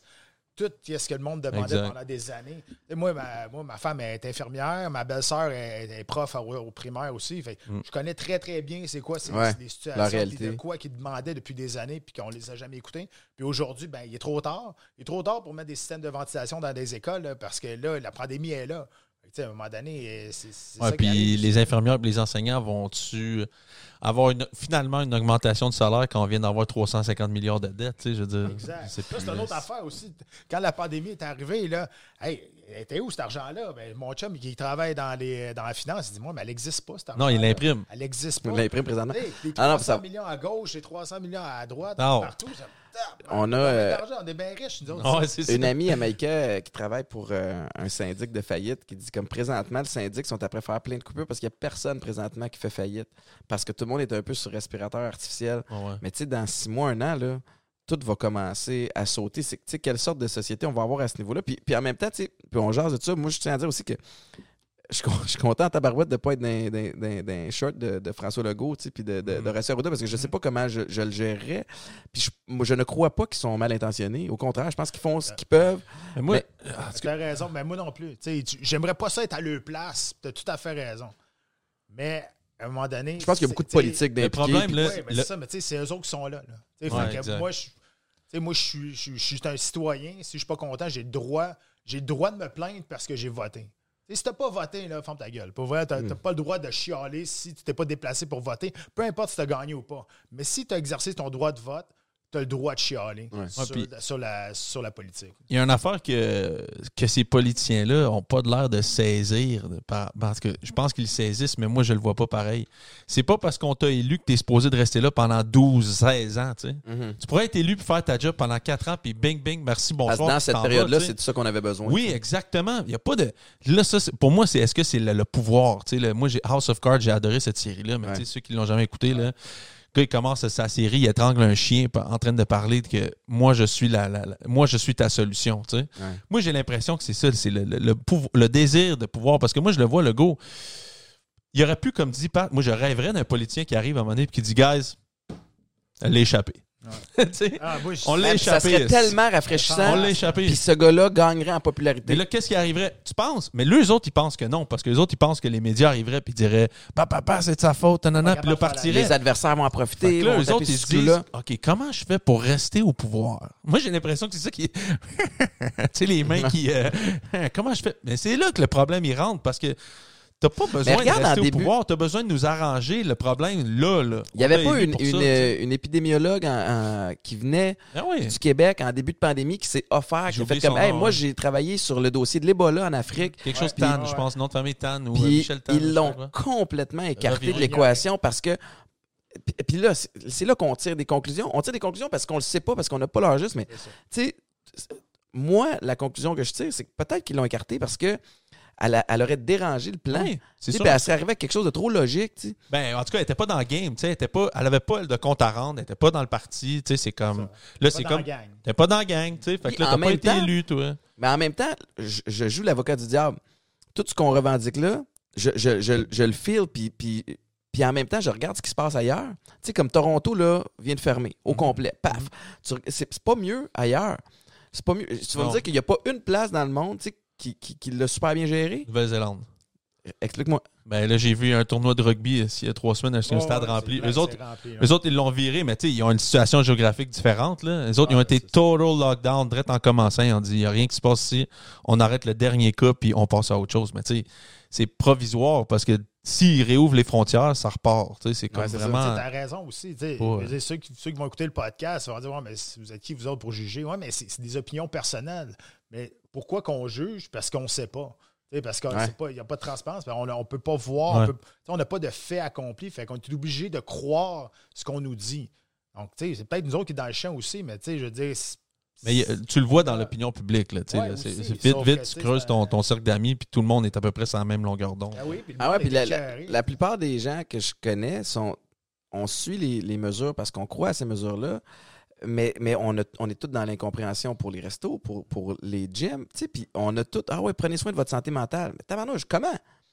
Qu'est-ce qu'on qu'est-ce qu'on fait pour se divertir? Il y a plein d'affaires qui sont en hausse présentement, les dépressions, Mm. l'insécurité, la, la- la- Violence conjugale. violence conjugale, tu sais, que C'est fucking grave, là. Il doit des attouchements sexuels dégueulasses Ah, ça. depuis le début. C'est- Ça doit être épouvantable. là. les conséquences des, des effets collatéraux, des dommages collatéraux vont être plus graves, peut-être, que, ce- que, que la COVID en soi. tu sais. Puis malheureusement, je- ça, c'est l'affaire. Là, on deal COVID.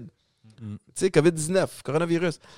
Je- malheureusement, je pense qu'on n'a pas fini. Non, non, dans huit mois, il va y avoir une crise économique. Non, mais de- je parle des virus. Tu sais, Ah, tu sais, ben comme, oui, à donné, on va-tu faire un lockdown à chaque affaire ou comment qu'on va Ouais, gérer ça? La solution, c'est le vaccin. Euh, tu sais, ça, c'est une autre, c'est une autre affaire. C'est une autre paire de manche, le vaccin. Tout le temps, là, c'était. Moi, c'était. Au début, quand les, les- les médias ils disaient. euh, Puis moi, pour ceux qui écoutent, là, je suis pas un fan de Trump, vraiment pas, là, mais j'essaie juste de faire la part des choses. Puis euh, il disait que Trump, à un moment donné, il a dit dans une entrevue, c'est parce qu'il y a une façon de parler, lui. c'est- Il dit, ah, it's just gonna vanish, it's gonna go away. Tu sais, il a dit ça à un moment donné, il a dit, it's gonna go away. Puis là, tout, tout le monde disait, eh, voyons donc, t'as pas de plan, Miraculously, paf. T'as pas de- Non, non, non, non. Qu'est-ce qu'on apprend maintenant, nous autres, ici, finalement, dans notre, toute notre gestion? C'est qu'on essayait de pallier pour, à un moment donné, juste avoir un vaccin, puis ouf, it's gonna go away, tu sais. Mhm. Je fais c'était un peu ça aussi, la stratégie du restant. C'est que, en espérant que le vaccin arrive pour que, la vie reprenne son normal, tu sais. injectes du bleach. Ou du bleach. Comme, là, comme tu- disait Jean. tu bois une bouteille de bleach, puis ça, il était comme, c'est pas exactement ça que je Non, mais voulais l'autre dire. affaire, tu disais le, le vaccin, ben, c'est drôle parce que le, le premier qui l'a sorti, c'est Pfizer, je pense, qui, qui avait dit qu'il y avait un Ouais. vaccin qui était, qui était bon à 90% Une jours. semaine après. 95. Moderna y avait- sort le sien. Moderna, 95. Hop! Trois jours après. Hey, finalement, on est Fait que là, t'es là. Hey, puis il n'y a pas un scandale Ouais. avec le CEO de, de Pfizer qui a vendu ses actions aussi? Ouais, tu fais comme, 60%. mais tu sais, tu fais comme, mais, mais si tu viens de sortir un vaccin qui va Ouais. sauver la planète, Hmm. Il me semble que tu voudrais garder tes actions parce que tu, tu crois au produit puis ça va les faire hausser. pas, tu sais. Je sais pas, mais tu Plus que tu essaies de comprendre ou de, de- de- de savoir des choses, plus que tu es mêlé, puis plus que ça fait peur aussi. Puis plus qu'on a tendance aussi, on va se le dire, tu sais, on jase, puis moi, je, je suis du même avis aussi. là. Moi, j'adore jaser des théories du complot. Je, je me considère pas comme un complotiste parce qu'à la fin de la journée, on va finir le talk, on va avoir challenge une couple d'affaires, Ouais. puis on les aura pas les réponses, puis la vie continue, puis je continue à suivre les règles. Mais, Ouais. mais ça reste qu'il y a quelque chose d'assez fascinant là-dedans. Puis on a, on a aussi le. On tire les conclusions facilement vers la malhonnêteté, puis vers les- les- une espèce de, Contrôle. de contrôle euh, Ouais. particulier de Big Brother. tu sais. Mais je pense, je pense qu'il y a quand même des instances gouvernementales et des gros joueurs dans le monde qui tirent un peu la couverte de leur bord. là. Moi, je pense que c'est inévitable. Un gars comme Bezos, euh, Bezos, euh, tu sais, il y, a, il y a des médias, il y a une grosse compagnie. euh, c'est sûr que lui, il n'est pas en train de- d'être au spa le matin sans parler au téléphone au président des États-Unis. Écoute, il doit avoir une ligne directe Amazon. avec bien du monde. là. Là, c'est- Amazon.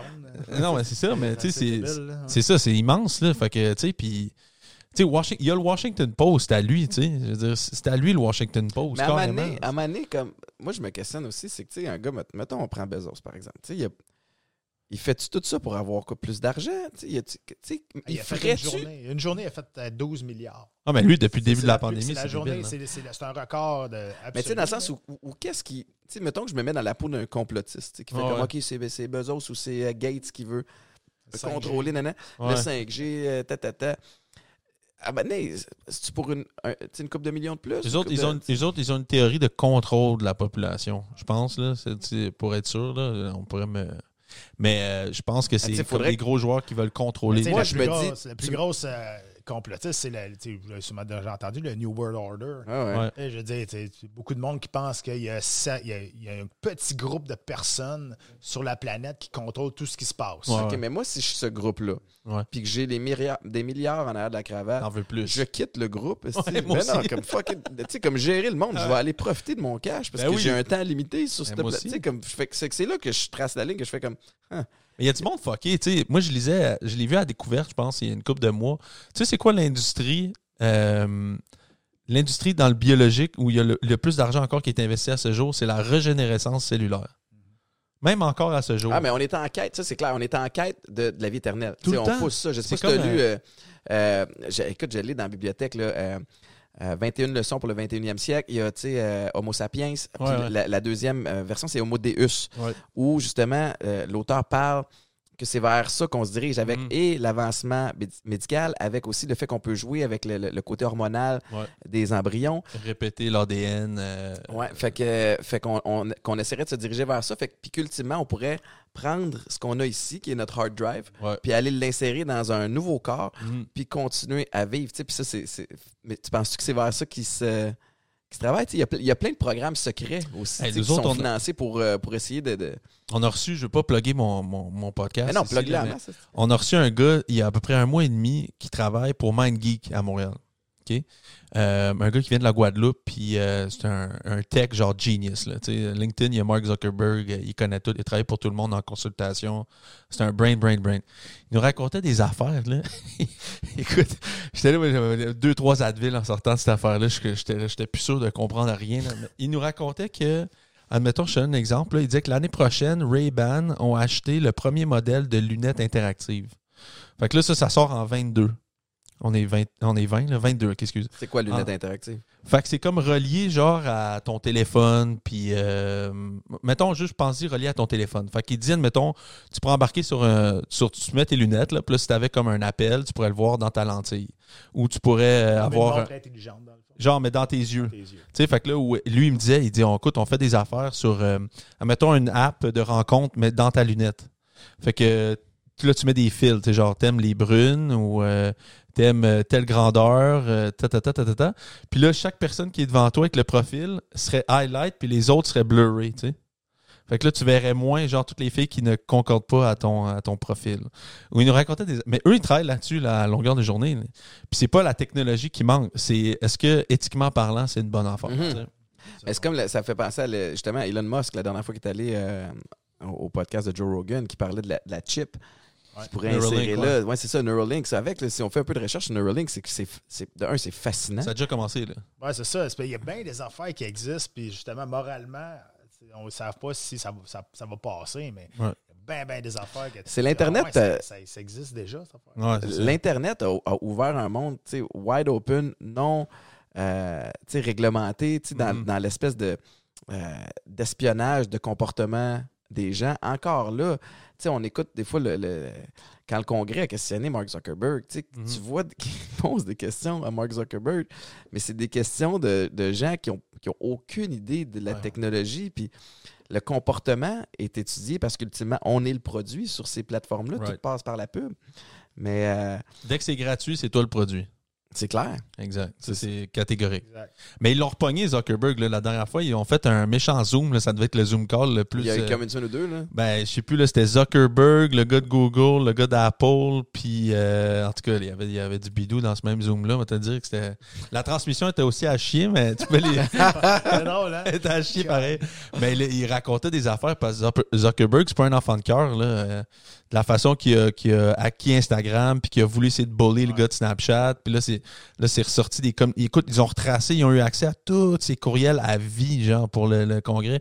Puis là, ils retraçaient, puis ils disaient C'est-tu vrai que t'as déjà dit au gars Snapchat, euh, euh, c'était quoi? C'est If you don't sell, I'm gonna, I'm gonna kill you, genre, I'm gonna Burn destroy house, you, burn your house. Écoute, le méchant malade, là, il a pas l'air de ça avec son petit t-shirt, là, mais Ah, il a l'air tout doux, un peu un bully, là. Ah, mais tu sais, tantôt, tu disais, euh, si tu avais autant d'argent, là, tu sacrerais ton camp du groupe, là, mais tu sais, ça veut pas dire que tu as de l'argent, que, t'as- que tu fais de l'argent, que tu en as plus dans tes poches aussi, ou bien des, fois, c'est juste une autre. tu sais, C'est juste le- le- garder le pouvoir. Un Il y a autre qui, objectif. qui se nourrissent du pouvoir aussi. Ouais. Euh, je veux dire, le meilleur exemple, Allen Verson, là, tu sais, il a fait 170 millions dans sa vie, et puis ok, il est à la rue aujourd'hui. Fait que ça dépend de ton rythme de vie aussi. Ça dépend de ce que tu cherches, mais tu sais, rendu à ce niveau-là, c'est pas une question d'argent, c'est une question de contrôle aussi. je pense que Zuckerberg il avait dit vite vite dans ses affaires que euh, rapidement il avait commencé à travailler avec l'armée c'était comme eux autres ils voulaient ils disaient comme toi tu as un téléphone sur lequel il y a une géolocalisation genre 24 heures sur 24 viens t'asseoir on aimerait ça en, ba- en Ben oui, parler, c'est ça. Mais moi, j'avais lu à quelque part, ça, ça- ça fait au moins cinq ans que j'ai lu ça, mais que l'armée, en fait, la technologie, les technologies auxquelles nous, on a accès, on est 25 ans en arrière, Mhm. comparativement à, à l'armée. Ce qui fait que, là, on est en 2020. C'est comme si en 1995, l'armée avait accès à toutes ces, ces, ces, ces datas-là de géolocalisation, les Mhm. drones comme on- tels qu'on les connaît aujourd'hui, puis qu'aujourd'hui, ils seraient 25 ans en avant. sûrement Fait, fait que c'est- euh, c'est quand même assez fascinant. tu sais. Puis, puis ça, ce qui est, c'est autres, fun à jaser, puis ça des fait rêver, drone, mais on n'aura jamais les réponses à ça. tu sais. Ben ouais. Ben, eux autres, s'ils voulaient faire de la livraison par drone tu sais ils disaient Ah oui. pourquoi? On va livrer ça par drone on va partir des Ouais, petits ben, drones de l'aéroport puis aussi par drone aussi. C'est ça, sais. Comment ça? Juste aller lancer un missile. Ben ouais, mais c'est comme ça qu'ils font ça, à cette heure. ben, Ils mettent pas de soldats à risque, Ben non.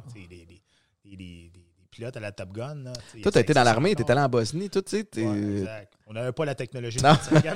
Puis non, ben, mais ton histoire est fascinante, pareil, Pat. Tu t'as un range, euh, t'as, une, une feuille de route qui, qui est fascinante. Mais non, effectivement, en tant que toi, t'es- t'étais chauffeur de véhicule blindé, Ouais, euh, léger, t'étais pas. Euh, Quand j'étais quand, j'ai servi en Bosnie, ouais, exact, j'étais chauffeur VB de VBL, là, véhicule blindé. Ouais. Euh, c'est c'est une, c'est une belle expérience. Pour moi, je suis content d'avoir fait ça.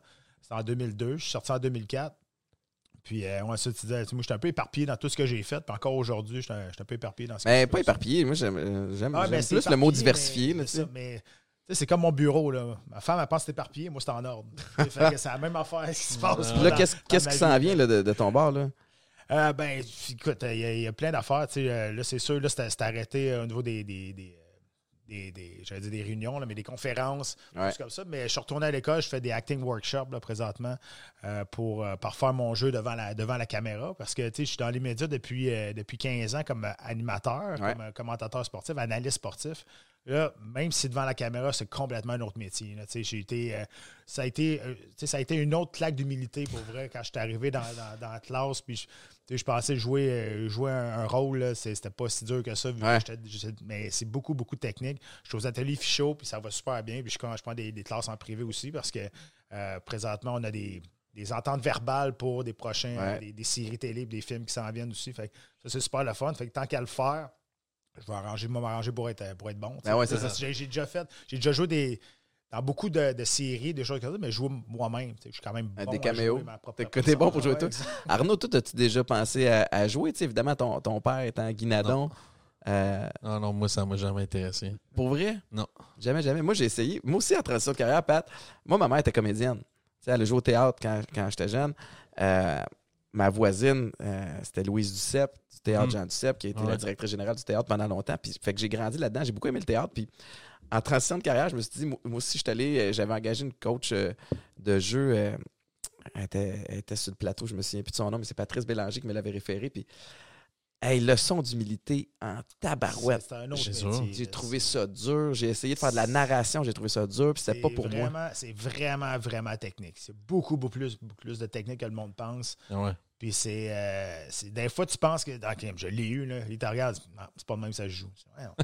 Comment ça joue? C'est là, t'es là. Comment tu veux que je joue? Il me semble? J'ai- j'ai- mais c'est personnel Moi, ce que je trouvais Ouais, tough, là, puis j'avais fait une coupe d'audition, puis j'avais même, écoute, je me souviens, j'avais appelé Angelo Cadet un soir euh, pour dire, coach-moi pour telle affaire. Je m'entendais, tu sais, on, on s'écrivait un petit peu, puis euh, je m'étais préparé, il fallait que je joue un, un policier qui passait un interrogatoire à, à un criminel. Ouais. Euh, puis euh, puis dans ma tête, je me l'étais pratiqué d'une certaine façon. Puis tu sais, écoute, j'avais pratiqué trois, quatre jours le, le- le texte tel quel. J'arrive, je le fais une fois, ça dure 30 secondes, puis ils font comme OK, parfait, refais-les plus euh, demain. Puis je suis comme Oh, tabarnak. Ouais, J'ai- pas passé. à- moi, je me suis Ah ouais. pratiqué avec affaire, tel ton, puis là, il faut que je le fasse avec une autre intention totale. Ouais. Maintenant, eh non, j'ai trouvé ça tough. Ah, ben, moi, c'était. Moi, tu sais, mes deux parents étaient là-dedans. Là, Tu sais, à la limite, pas mal toute ma famille ont baigné là-dedans, euh, dans le milieu artistique. Fait que moi, ça, c'est tout ce que je connaissais plus jeune. Là, tu sais, là. fait que. Mais t'es un super bon communicateur. Tu sais, tu tiens- Ouais. tu- J'imagine que tu dois tenir ça d'eux autres. Ouais, ça, c'est sûr que je pense que on, on a toujours fait attention à la façon avec laquelle on parlait. Puis, euh, tu sais, moi, je- en grandissant, je me faisais toujours reprendre sur des mots, des accords que je faisais. Tu sais, ça, ça a tout le temps été récurrent dans ma famille. Puis c'est bien correct. Moi, je suis pareil comme ça. Puis je pense que c'est important de d'avoir la maîtrise d'une langue euh, dans la vie. Euh, Je pense que c'est bien important. Mais, euh, mais après ça, le jeu... ah, écoute, moi, ça me faisait euh, bien peur. Je sais pas si j'aimais pas le fait de hum, d'être euh, exposé au public avec des sentiments très personnels. Mhm. Je peux essayer de, de, d'englober ça de même. Là. Mais tu sais, genre, je trouvais qu'au théâtre, mettons, là, je regardais mon père aller ou ma mère, puis d'extérioriser des démons personnels pour t'arriver à pleurer devant tout le monde ou être en colère ou euh, vraiment des sentiments forts. Là. Fait que là, ça, peux pas juste les inventer. Il faut que tu arrives à Faut te remémorer certaines affaires ou à venir chercher ça en dedans de toi d'une certaine façon ou d'une autre. Moi, ça m'intéressait pas. Moi, j'étais comme, non, moi, dans la vie, je veux. Genre, je vais en parler avec un thérapeute, mettons. Genre, je vais- plus que ça arrive. Ouais, je comme- c'est ça. Il y a Oui, aller différentes- plus, euh, techniques. Il y en a qui se sentent à rien pendant tout puis qui jouent. là. C'est sûr que tu regardes ton père jouer, c'est sûr que c'est dur de l'accoter. Non, c'est. Ah, Moi, c'est ça, c'est, c'est exactement. j'étais là, oublie ça, là. C'est pas con au coin de la rue, là, c'est- Non, puis tu sais, ma mère était la fille de Jean Gascon. Fait que lui, c'était un autre, genre, vraiment top. Vraiment, comme euh, fondateur de l'École nationale de théâtre, fondateur du TNM. euh, il a fini, c'était une, grosse, grosse pointure. Fait que c'était sa fille. Fait c'était tout le temps, ah, c'est la fille de Gascon. euh. Fait que, tu moi, j'étais là, non, non, moi, je veux pas être le. Je veux pas être ça, là. Puis je faisais du. euh, je faisais du doublage quand j'étais petit. Ouais. On m'avait comme mis là-dedans, du doublage, tu sais. Ça aussi, c'est très technique. C'est, Super technique, ouais. C'est un, c'est un monde qui, euh, ça je l'ai, je l'ai remarqué, là, qui est très très protecteur de, de, de, cette monde. sphère-là. Tu peux job. pas, c'est Un pas n'importe monde. qui qui perce là-dedans. Il n'y aura pas de nouveau de Tito vraiment là-dedans. là. Puis il y a bien moins de jobs qu'il y en avait avant. là. Ouais. Ça, c'est... Avant, il y avait beaucoup de productions qui se faisaient au Québec. Maintenant, Il ils y en a un petit peu moins. Là. coupent bien moins, puis ils le font en France, puis ils essayent que ça soit. Mais La belle par- chose dans le doublage, c'est s'il donne un, s'il donne un acteur, Ouais. il va tout le temps le faire. Là, tu le suis. C'est, Marc Bellier avec Kevin Costner, Ouais, des Ouais, gens comme ça. Euh, mais là, tu as parti ton podcast récemment. Mhm. Pat est allé, moi je suis allé. Euh, vous êtes, je, je vais l'admettre, là, vous êtes le compte Instagram qui me fait, qui me suit le plus. Je, je- vous avez, à chaque fois que tu poses de quoi, je me suis dit, ils- ils ont vraiment compris mon humour à moi. Ah ouais. C'est comme le mix parfait entre sportif, tata, Ouais. un peu revendicateur, euh, des faits. Vous avez toutes sortes d'affaires. Toi puis Samuel Beaupré, euh, vous en êtes à votre combienième épisode, là? 22, je pense. Puis votre range d'invités, il est vraiment cool. Puis justement, tu as des, t'as des invités qui sont peut-être moins connus, mais qui, sont, qui ont une expertise dans des champs. Euh, toi puis Sam, vous avez une façon de, de, euh, de diriger cette discussion-là aussi de façon intelligente puis qui pitch Mhm. dans, dans plein de directions. Ouais, ben. C'est quoi Ça- le plan là, pour, pour ce podcast Oh, le plan. bon, notre plan, c'est qu'on n'a pas de plan. On se parlait de ça tout à l'heure. non, mais tu vois, le, mettons, on se disait tout le temps, on dit, comment qu'on fait pour faire quelle affaire, est-ce qu'on le poste ou non? Ben, si tu l'envoies à l'autre, puis l'autre rit, ben, c'est good. Tu peux, on peut post, là, c'est correct. On essaie d'être quand même assez euh, revendicateur de ce qu'on fait. On, on voulait se partir un podcast euh, parce qu'on trouvait qu'on consommait beaucoup de contenu américain, tu sais Ouais. sur nos plateformes, on disait on, on écoutait Barstool Sports, on écoutait euh, euh, Rogan, on écoutait euh, on en écoutait beaucoup, puis on en écoute encore, tu sais, c'est bien correct. Mais on se disait, mais ça me serait le fun d'avoir de quoi qui nous ressemble ici, pas, Ouais. à, la, pas à, à la saveur, un peu à- les saveurs, toutes les saveurs mélangées. Puis, Mais, euh, De sortir du plan de médias traditionnels. exact, Où, ça c'était clair. Puis, puis vous vous distinguez bien parce qu'on est dans une période, vous le savez, toi aussi, c'est un podcast, hein? Euh, ouais, mais moi, c'est plus. euh, tu sais, on est moins de liberté. C'est plus niche- Ah ouais, c'est ça. On est sur la plateforme de, de RDS. Ouais. Mais c'est ça qui est le fun des podcasts quand tu le fais plus privé. Tu as une liberté d'expression qui est beaucoup plus grande que si. euh, Puis, tu Il y sais, en a, on- il y en on a de plus fait en plus. là. Parce qu'on s'était rencontré avec un média. Là. Tu sais, Moi, j'avais rencontré un média euh, au mois de février, en tout cas, qui nous parlait de peut-être l'accueillir, le podcast, puis ça. Puis, tu j'étais pas intéressé, tu sais. J'étais pas intéressé tant que ça à me lier les mains là-dedans, puis euh, euh, écoute, là, tu ça aurait pu partir de n'importe quelle façon. là, tu sais, C'était avant la deuxième vague MeToo. euh, il y a Ah, eu c'est qu'à Black partir Lives de- Matter après ça. Tu À un moment donné, là, t'as plus, tu peux plus rien dire. là. Non, c'est ça. moi, à partir faisais- du moment où tu te fais acquérir ou, ou que que t'es plus ton propre diffuseur, Oublie ça. ben là, il y a des, c'est plutôt qui décide. T'as Tu peux, tu peux plus décider. Tu sais. des, des comptes à rendre. tu Puis moi, c'était tout le temps. Puis notre modèle d'affaires aussi est basé là-dessus. Tu sais, on veut pas. On crée des partenariats avec des entreprises qui veulent s'associer à nous parce qu'ils croient en ce qu'on fait puis ils aiment notre voix.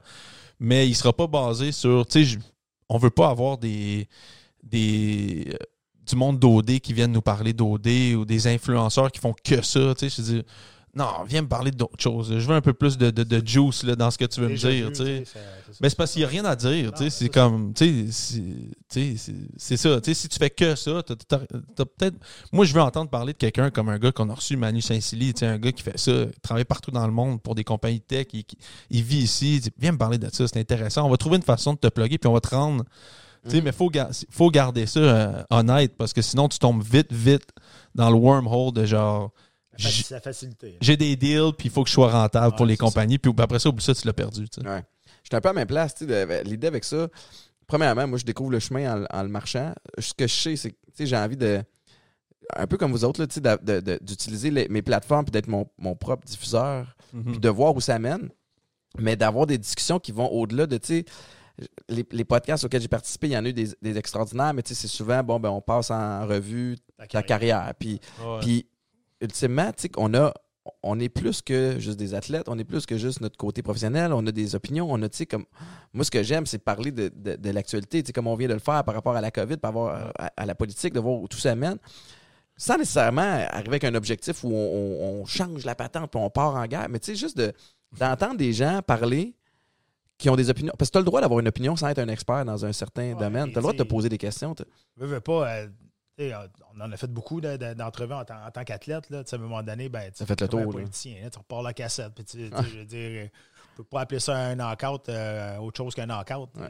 Je, veux pas- je bien ben, mettre des choses plus belles, mais Ouais. c'est ça qui est ça. Fait c'est cool quand tu es capable d'aller à quelque part et de parler d'autres choses. Tu sais, C'est sûr que ton sport va toujours être tatoué sur le corps. Ouais, ouais, c'est notre premier amour, là. Mais à un moment donné, c'est ça. Es plus, plus qu'un athlète aussi. Surtout quand tu as pris ta retraite, là, maintenant, tu fais d'autres choses. Tu encore, euh, parlant d'athlète, je veux juste m'a- m'assurer de plugger que tu à RDS avec Mhm. Jean-Paul Chartrand Junior et, euh, et Georges Saint-Pierre aussi une fois de temps en temps qui vient joindre à vous autres. Georges est là pendant les, les télés à la carte. Vous êtes vraiment cher. Puis c'est ça que je trouve cool aussi, c'est qu'on a de plus en plus de. On n'a rien à envier à personne au niveau de notre diffusion sportive. Tu sais, je regarde. Tu veux regarder l'UFC en français, c'est quasiment. Mais moi, je trouve ça plus le fun de le regarder avec vous autres. Ouais. Parce qu'on a toi, on a Jean-Paul. Vous êtes. T'es, t'es vraiment. T'as pris du galon là, depuis le début. T'étais bon dès le début, mais là, tu puis je te l'ai écrit l'autre fois, une façon de vulgariser, tu qui. Pour que moi je l'écoute puis j'ai du fun, pour que quelqu'un encore plus novice que moi puisse l'écouter avoir Ça du fun ouais. qu'un expert t'écoute. Puis, fait que, tu t'as comme deux layers. Il y a, tu la gang à Matt Pro, Bruno Eppel, Pierre Vercheval au foot aussi. Non, au hockey, ça, on ça, est calé. Puis là, il manque juste une coupe Il y de. a- de- Il y a le baseball aussi, honnêtement. Le, le- le monde, il parle pas. Mais l'équipe de baseball au Québec, là, même TVA et euh, RDS sont solides, les gars. Ah Moi, ouais, hein? Que le baseball est autant américain, moi, j'écoute systématiquement en français. Les gars sont Ah. vraiment forts.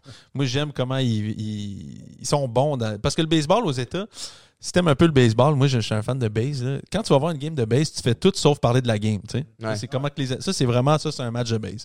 Mais au Québec, ils font une bonne job, vraiment. Ah ouais, les gars sont forts à, à parler de la game, vraiment ramener ça, tel lancé, il a lancé tel lancé, c'est la- ça la stratégie. T'écoutes les gars aux États, puis ils sont rendus qu'ils parlent de ce qu'ils ont mangé la veille pour souper. là. Mais, Mais c'est comme ça, que les autres, que j'écoute pas beaucoup en Ouais. partant, mais tu sais, on pourrait lancer des fleurs à tout le monde. Tu sais, Yvan Ponton, Ah ouais. euh, puis euh. Hélène, euh, Pelletier. Hélène Pelletier pour, pour le tennis. tu ouais. Vraiment. Le golf aussi, les gars sont vraiment forts. Ouais, Max Lalonde, entre autres, aussi, Ouais. qui, qui, qui, qui, je trouve, réussit à rajeunir un peu ce sport-là. Mais bref, euh, merci beaucoup, euh, les boys, pour, euh, pour euh, votre visite. Euh, mon- mon objectif à un moment donné, c'est d'avoir moi, ma petite gang de boys qui reviennent, puis on, Mhm. on discute de tout et de rien. Mais euh, Pat, t'as ta bio qui est sortie.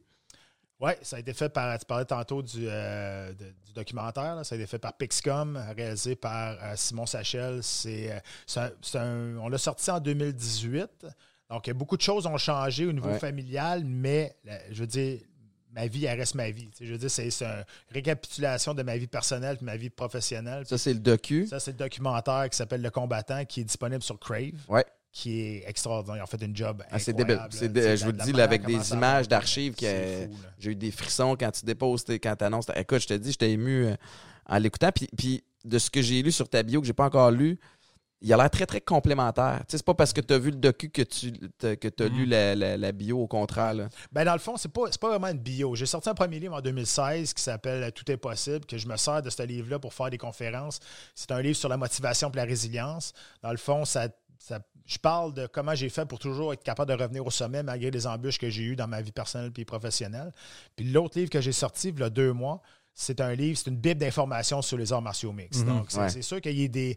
Dans ce livre-là, il y a des expériences personnelles que je, que je raconte, qui se sont passées à en arrière des rideaux, euh, pour justement exprimer c'est quoi le respect entre deux combattants après 15 minutes qu'on se tape la gueule. Ouais. Ben, 100% du temps, en arrière, quand c'est fini, il y en a un des deux qui va dans le vestiaire de l'autre, puis on se tape dans, dans la main, on se prend dans les bras, puis on a fait il y a un job. beau respect. là. Puis euh, je parle de la déshydratation. C'est une bible incroyable d'informations. Puis tantôt, tu parlais de vulgariser le sport à la télé. Ben, je pense dans ce livre-là aussi, que tu sois un fan fini des arts martiaux mixtes ou que tu ne connaisses pas ça pendant tout, euh, tu vas en apprendre de toute façon. Parce qu'il y a des choses que si tu n'as pas vécu ce sport-là, tu n'as pas été dans les vestiaires ou tu n'as pas été euh, dans, en arrière des, des rideaux de conneries, que tu peux pas savoir ce qui, ce qui- tu peux pas savoir ces informations-là. Fait que, Ah, puis je pense que ça va être un outil important dans les prochaines années aussi parce que s'il y, y avait un sport qui a, qui a grandi en popularité de façon exponentielle, alors que plusieurs autres en perdent en Mhm. popularité, malheureusement, entre autres le foot, puis le Ouais. foot canadien où on a joué, ça, ça- c'est c'est difficile. Ouais. Ouais. Euh, c'est bien ce sport-là, fait que je vais, je vais m'assurer euh,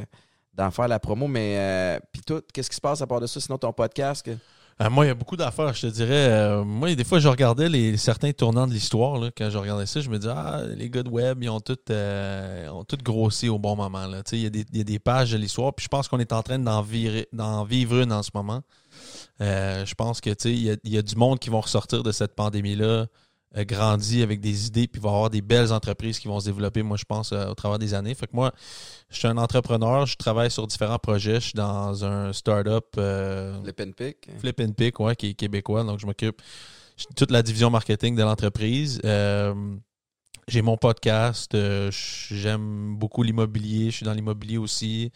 Euh, j'ai beaucoup de projets en même temps. Euh, moi, j'aime ça en ce moment toucher à tout. Je pense que c'est ça qui est bien important dans ma vie. là. tu parles de ton podcast depuis tantôt, mais tu n'as jamais dit le nom. C'est sérieux? Ah, tu sais pas dit. C'est euh, c'est Les Revenants. C'est les, les Revenants podcast. Euh, fait que l'idée, là, c'est c'est vite, vite, Les Revenants. Pourquoi tout le monde dit ça, dit Les Revenants? Ben, c'est parce que nous autres, on se disait, euh, on revient tout le temps à quelque chose. On a, tant- on a tout le temps envie de se parler de, de ce qui nous est arrivé dernièrement. Fait qu'on se disait, nous autres, on, on revient tout le temps de quelque chose. On revient vous parler de ce qui est passé. Fait que pour nous, c'était Les Revenants. Ouais. C'est arrivé comme ça, ce, ce nom-là. Vous Puis, le faites euh, des fois même pas d'invité, toi puis Sam, euh, vous Ouais. jasez de ce qui se passe. Puis... Ouais, ça, je pense que c'est même. moi, c'est mes plus beaux épisodes dans le sens où je trouvais ça, je trouvais ça important pour le monde de- de- d'apprendre à nous connaître. Ouais. De- parce qu'après ça, je me disais, s'il apprend pas à nous connaître, on est toujours dépendant d'un invité. Ben, Puis fait- t'as raison, dans le sens où tu vas. mais Je, je pense à ma façon de consommer du Joe Rogan. Mhm. Je vois parce que c'est Joe Rogan. Right. Puis après ça, je regarde OK, quel invité, mais, mais d'abord, c'est à cause que j'apprécie comment il conduit son entrevue puis sa discussion. Exact. Mais nous autres, c'est ça qu'on se disait. Puis en même temps, ça allait bien avec notre modèle d'affaires qu'on approchait des gens qui, avec, qui ils veulent, avec qui ils veulent s'associer à nous parce qu'on faisait. Ben, on n'a pas de compte à rendre par rapport à qui on invite. Ouais. Si tu aimes ce qu'on fait, on t'aime ce qu'on fait. Fait que c'est tout. Fait qu'on va le faire. Puis on, on invite des personnes qui nous ressemblent puis avec, avec qui on veut, on veut discuter. Mais on n'a pas de. Ah ben, il faut que tu atteignes tant de vues, fait qu'il faut que tu amènes tant de personnes, il Ouais, faut ouais, que tu amènes cette personne-là régulièrement à ton podcast pour atteindre tes. Là, Ouais, parce que là, tu te dénatures tranquillement puis tu vises les chiffres plutôt que le contenu. Tu sais. Exactement ce qu'ils font des médias en ce moment. Fait que t'es pogné avec les mêmes contraintes. Fait que t'es pogné, tu sais. Fait Ouais. que- Je t'ai demandé de dire le nom de ton podcast parce que j'ai pas dit le nom de mon livre. Fait que C'est pour ça Ah, ben vas-y. Non, mais ça s'appelle Dans l'Octogone. C'est dans toutes Dans les bonnes l'Octogone. ré- librairies. Mais non, c'est juste parce que depuis tantôt, tu disais mon podcast, mon podcast. J'ai dit, non, on finit, on finit par le dire, c'est lequel. tu sais. Ah, Ouais, c'est ouais, ça. ben ouais. Puis, mais tu sais, j'en- en tout cas, j'encourage le monde qui. euh, qui tu sais, puis c'est un peu ça que je veux faire aussi. Tu sais, je trouve que j'ai- j'ai une tribune intéressante. Tu sais, j'ai bâti une communauté de gens qui, Mhm. qui me font confiance. puis C'est génial, mais il y a, il y a tellement de monde inspirant, intéressant, puis qui, tu sais, comme vous autres, qui, qui êtes euh, actifs, puis je pense qu'ils appliquez les mêmes valeurs que vous avez appris dans votre sport dans d'autres sphères, Mhm. puis qui connaissent du succès ailleurs. Fait que, fait que j'encourage tout le monde à aller vous suivre aussi, puis à aller voir, euh, Non, c'est ça. Puis si jamais il y en a qui veulent découvrir ça, c'est euh, juste pour la dernière plug que je fais, là, mais c'est Flip and Pick. Honnêtement, c'est un beau projet qui m'a été présenté à l'été.